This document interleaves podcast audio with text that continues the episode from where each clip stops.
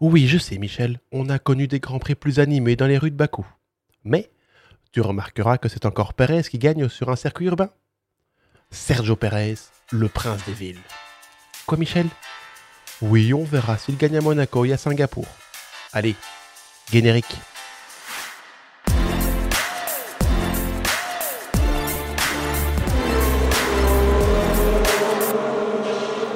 Salut à tous et bienvenue dans ce nouveau podcast de Bistro Francorchamps. Alors, Bistro Francorchamps, c'est quoi? C'est le seul podcast qui va vous parler de Formule 1 et de charcuterie. Et pour ce cinquième numéro, nous allons revenir sur le Grand Prix d'Azerbaïdjan et sur la victoire de Sergio Pérez. Le pilote mexicain signe sa deuxième victoire sur le tracé urbain de Bakou, la deuxième d'affilée. C'est la sixième victoire en Grand Prix pour Pérez et la cinquième sur un circuit en ville. On peut dire que le gars est à l'aise sur ce genre de circuit.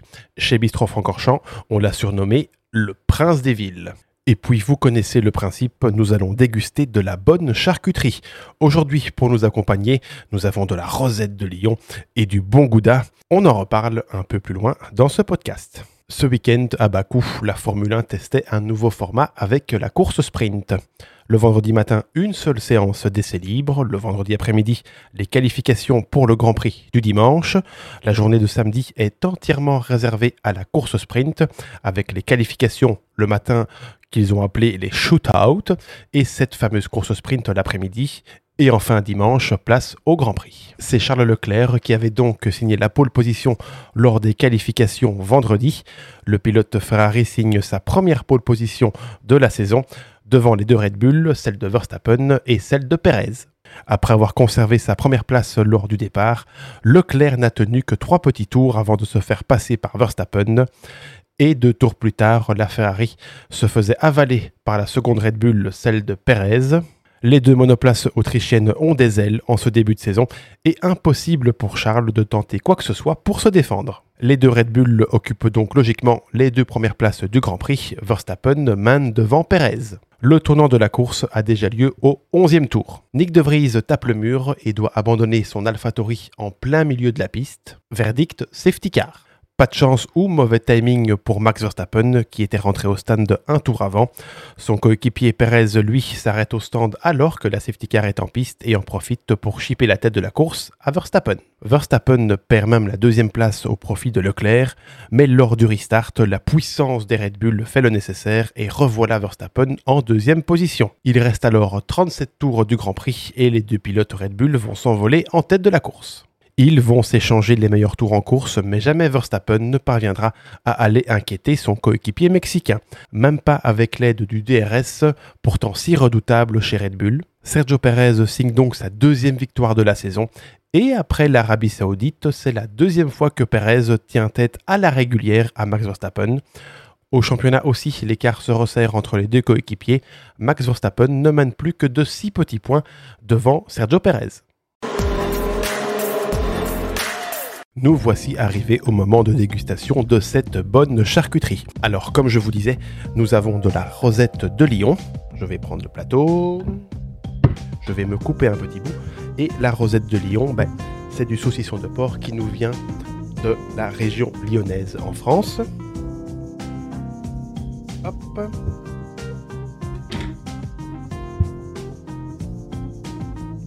Hum. C'est délicieux.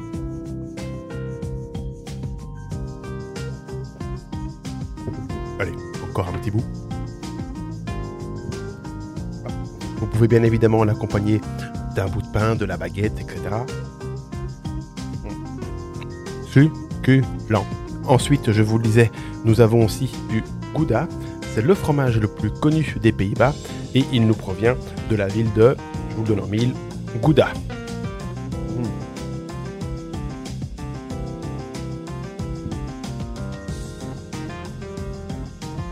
C'est succulent. Ici, il est coupé en dés, mais il existe aussi en tranches pour sur un bout de pain, une tartine, une baguette, etc. Trop bon. Allez, on retourne à la F1 et au top 10 de ce Grand Prix d'Azerbaïdjan. Sergio Pérez remporte donc ce Grand Prix d'Azerbaïdjan. Le Mexicain avait un meilleur rythme en course que son coéquipier Verstappen. Il revient à 6 points de max au championnat et peut encore rêver d'une bataille pour le titre de champion du monde. Arrivé en deuxième position donc Max Verstappen qui offre quand même le doublé à Red Bull. Sans doute malchanceux avec l'arrivée de la safety car au 11e tour, le Hollandais avait quand même le sourire à l'arrivée, même si en connaissant un peu le Gugus, il aurait préféré remporter ce Grand Prix. En troisième position, il est là, il est enfin là, le premier podium pour Charles Leclerc en 2023. Malgré sa pole position, Charles n'a rien pu faire face aux deux Red Bull ce week-end. Sur un tour, il est peut-être l'un des plus forts, mais sur la durée d'un Grand Prix, cela ne suffit pas. Avec cette troisième place, Leclerc remonte un peu au championnat. Il se retrouve en sixième position avec 28 points. Il est toujours là.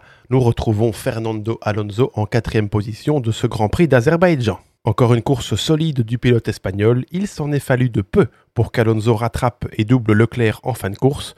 Avec cette quatrième place, Fernand consolide sa troisième place au championnat. C'est Tyler Swift qui va être contente. C'est l'autre Ferrari de Carlos Sainz qui termine ce Grand Prix en cinquième position. De son propre aveu, Carlos n'a jamais été dans le rythme pendant ce week-end.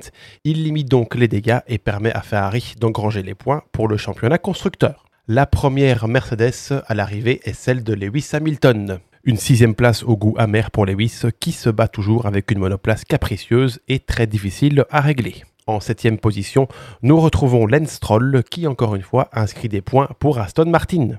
Malgré une belle touchette avec le mur en début de course, le pilote canadien a su ramener la voiture jusqu'à la fin du Grand Prix. C'est le deuxième pilote Mercedes George Russell qui inscrit les points de la huitième place. Comme son coéquipier Hamilton, ce n'est pas une place où l'on s'attend à voir les Mercedes. Il y a encore du pain sur la planche pour les hommes de Toto Wolff. Lando Norris et sa McLaren terminent en 9 position. Avec une monoplace plus que pas terrible, c'est le deuxième Grand Prix d'affilée que Lando Norris inscrit des points pour les Oranges. Et enfin, en dixième position, c'est le sympathique pilote japonais Yuki Tsunoda qui inscrit un point pour AlphaTauri. Au classement du championnat du monde, Max Verstappen est donc toujours leader avec 93 points, 6 points d'avance devant Perez qui en compte 87. Fernando Alonso est toujours bien accroché à sa troisième place avec 60 points, et derrière lui ça se resserre avec un petit peloton que compte Hamilton, Sainz, Leclerc, Russell et Stroll qui se regroupent en 20 points seulement. Au niveau des constructeurs, bah, Red Bull s'envole seul en tête avec 180 points. Aston Martin tient en deuxième position. 9 petits points seulement devant Mercedes, mais Ferrari grappille son retard et est quatrième avec 62 points.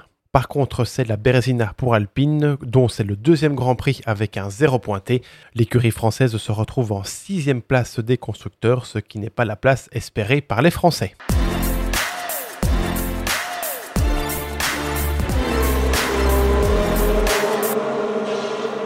Voilà, voilà, c'est la fin de ce podcast du Bistro Francorchamps numéro 5. N'hésitez pas à le liker et à partager et à laisser vos commentaires sur ce quatrième Grand Prix de la saison. Nous y répondrons évidemment avec un grand plaisir. Vous pouvez également retrouver ce podcast en audio sur Spotify et sur toutes les autres plateformes. Et Bistro Francorchamps est également présent sur Instagram, sur Facebook et sur TikTok. N'hésitez pas à venir faire un tour sur nos différents réseaux. Allez, encore un petit bout de gouda et nous, on se retrouve très vite pour parler Formule 1 et charcuterie. Au revoir